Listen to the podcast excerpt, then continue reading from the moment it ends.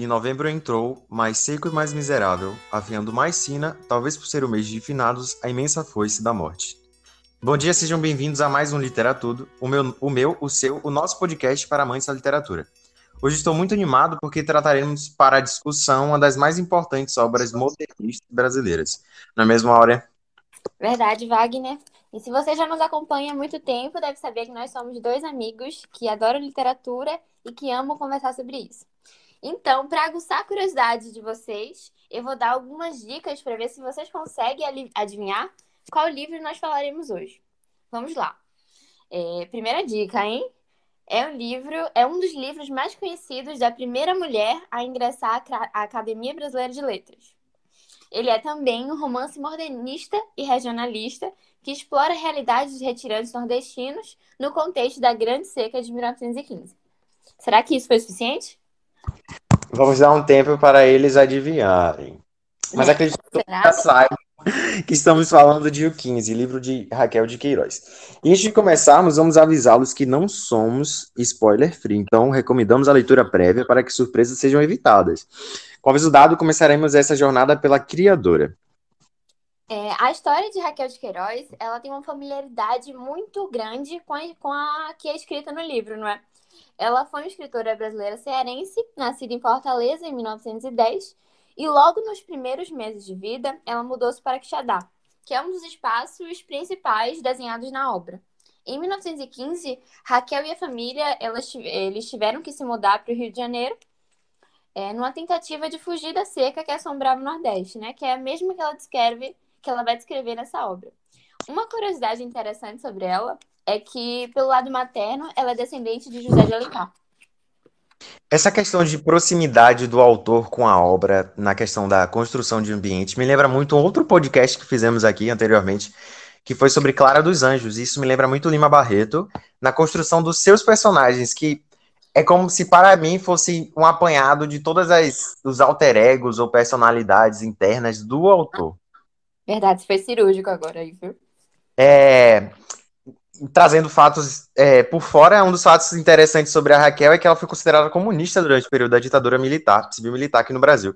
E teve diversos exemplares queimados, assim como Jorge Amado, lembrando a gente muito que, que regimes totalitários não fazem bem para nós, leitores. De forma alguma, né? Leitores sabem muito bem disso. É, assim como José Lins do Rego e Graciliano Ramos, a autora representa o Nordeste no regionalismo de sua obra. A gente vai ver um pouquinho mais adiante a questão do regionalismo e a construção de arquétipos aqui na, na, na questão da construção nacional mesmo do, do nosso paísão aqui. Verdade. A seca ela, que Raquel ela escrevia no, no livro 15, ela foi real. E um dos pro... e o projeto, ai meu Deus, calma. E o governo arquitetou dois projetos para ajudar a comunidade, a população, né? É, hoje em dia a gente vê muito o American Dream.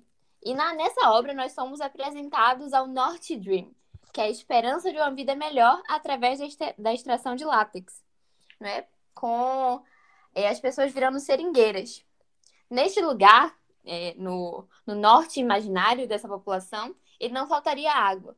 Mas nós sabemos que faltariam outras coisas, tendo em vista a exploração com os seringueiros, que nós conhecemos. Porém, é importante a gente pensar que antes o sofrimento de barriga cheia do que continuar na morte certa é, nessa realidade que eles vivem, não é?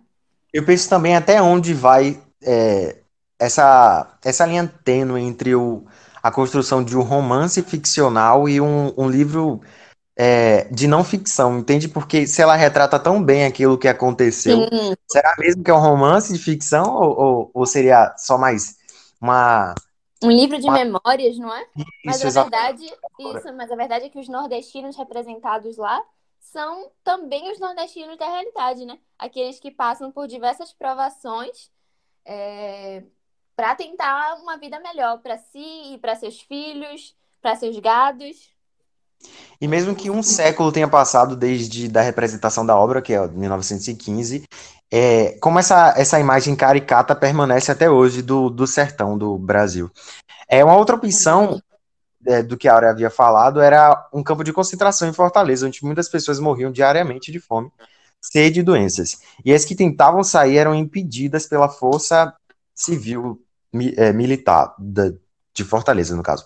Logo na frente da concentração, os corpos desses retirantes eram estendidos. Hoje os governantes criam planos melhores, né, para se prepararem para a seca, visto que já tem um histórico, né, prático não tão bom do que acontece quando não há um planejamento.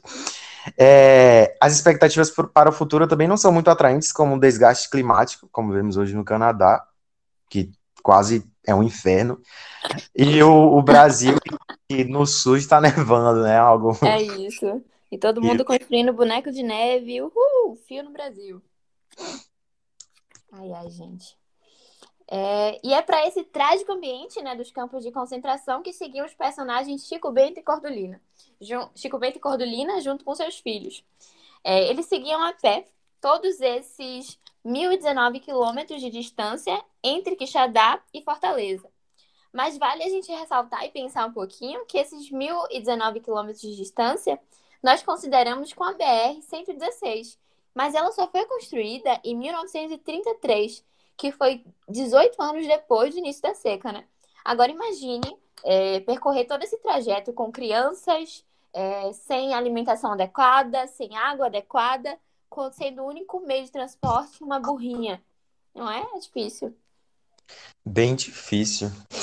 É, é, levando agora em consideração a construção mesmo da obra, a gente se depara com a divisão em alguns núcleos de personagem. Núcleos de personagem que trazem vivências e debates diferentes, mesmo estando no mesmo ambiente, naquele microcosmo. Bom, temos a história do Chico Bento e a família, como a Aura disse, que são os retirantes, e o Vicente. Aí, partindo dessa perspectiva, nós temos dois polos. E entre esses dois polos, no intertítulo, nós temos a história da Conceição, que serve meio de conexão entre essas duas realidades e uma forma de explicá-las. É, e talvez o, o, próprio ambiente, né, que, é que talvez seja o personagem principal da obra, porque a todo momento a autora ela personifica o, o, a seca, o ambiente, toda aquela, aquela imagem de deserto árido que a gente vê nos desenhos de, de, de por exemplo, de lá da África, em, em, em locais mesmo Nessa sem nenhum né? tipo de vida, exatamente. Verdade. Que é, e é através da, dessas variações de, persona, ou de personagem do, da, da seca do ambiente que se desenvolvem as ações dos demais. Isso. E agora, nesse. Ainda nessa linha de pensamento, né, a gente pode pensar um pouquinho as representações de cada personagem. Como a gente já falou antes dos retirantes, né, que eram Chico Bento e sua família, é, com eles a gente pode observar a tentativa de manter a humanidade a todo custo, mesmo num cenário que poda pela raiz toda a confiança e toda esperança num futuro melhor essa construção dos personagens é realmente amalgamada em esperança. Bom, é... ressalta que mesmo com as dificuldades, eu acho, a, o sujeito tenta não se afastar do que ele entende enquanto humanidade. Por exemplo, existe uma cena no livro onde a família do Chico Bento se depara com outra família de retirantes. Eu vou trazer um trechinho da obra. Rebolem essa porqueira pros urubus, que já é deles. Eu vou lá deixar um cristão comer bicho podre de mal, tendo bocado no meu surrão. Bom, essa cena é, na verdade, é o momento em que o, o personagem, ele se depara com um eu exteriorizado. E como é que esse eu, mesmo que ele não esteja em uma situação é, é semelhante, igual, no caso, ela passa por uma situação semelhante, entende? Então, por que não ajudá-lo a seguir? Porque a trajetória não é algo individual, é algo nesse coletivo. Isso. E é, geralmente, e é esse um dos pontos mais importantes, né, de, de alguns problemas no livro, é que os problemas eles deixam de ser individuais. É, não é mais um problema do sujeito, é um problema coletivo. E em períodos de provação, essas, esses grupos se juntam para se ajudar.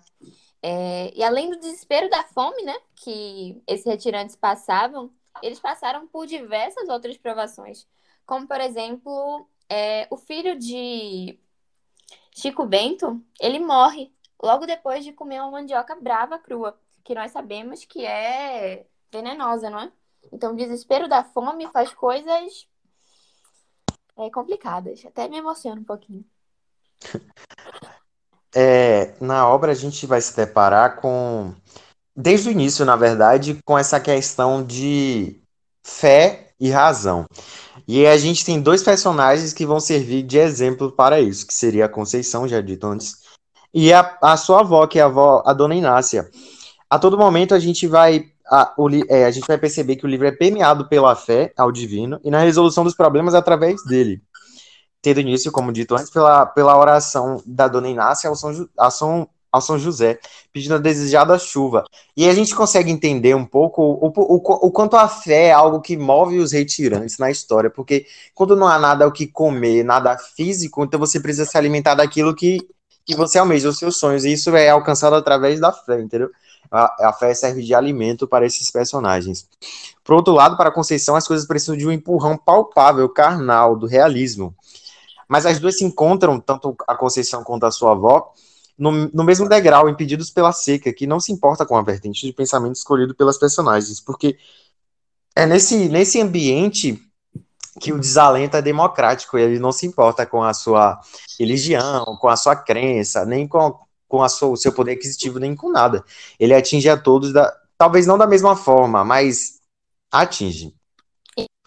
Verdade. E em um dos momentos do livro, né, é, continuando nesse, nesse ponto que você tocou, que um dos é, de momento de desespero, eu acho que é de Dona Inácia, ela diz que parece que Deus é só para os ricos. É um momento de perda de fé, até. É um momento que mexe muito com a personagem. É isso. E temos outra discussão também presente no livro com o personagem Vicente, não é? Ele permanece em sua fazenda, apesar de tudo, tentando salvar as pessoas, é, tentando salvar sua, sua fazenda, seu gado e as pessoas de quem ele estava responsável. É, ele é uma representação do matuto nordestino, que causa até um quê de decepção em sua mãe, já que seu irmão estudou e virou doutor na cidade, não é? E também uma incompreensão vinda de Conceição, que, ele, que ela não entende por que ele permanece na fazenda salvar o que é seu.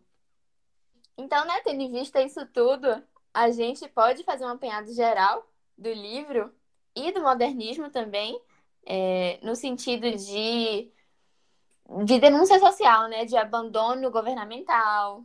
Da questão do clima e do fatalismo, da imprevisibilidade dessas questões que não envolvem ações humanas em si, mas sim naturais. É, a questão da, da religiosidade e o racionalismo, o sonho dos retirantes de encontrar alguma coisa que os retirem daquela situação precária e tal. E tal, né? Bom, existe também a adaptação cinematográfica da obra, de 2004, dirigida por Jurandir de Oliveira, que é uma representação bem fiel à obra e é uma opção válida para aqueles que não têm tempo de fazer essa leitura e ainda assim se sentiram curiosos e querem saber mais sobre o livro. Além da obra da Raquel de Queiroz, temos outras referências artísticas da seca, como Os Retirantes, do Portinari, ou ainda a música do Rapa, Súplica Cearense, que apesar de não retratar em si a seca do, do Ceará no momento do livro, retrata a Guerra de Canudos e que se assemelha ou que se aproxima muito daquilo vivido pelo Chico Bento e a sua família.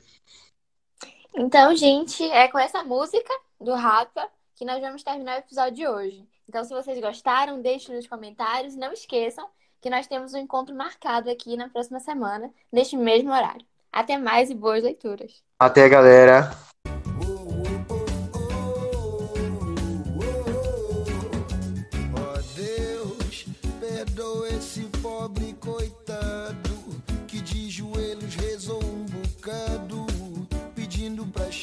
Cair, cair sem parar.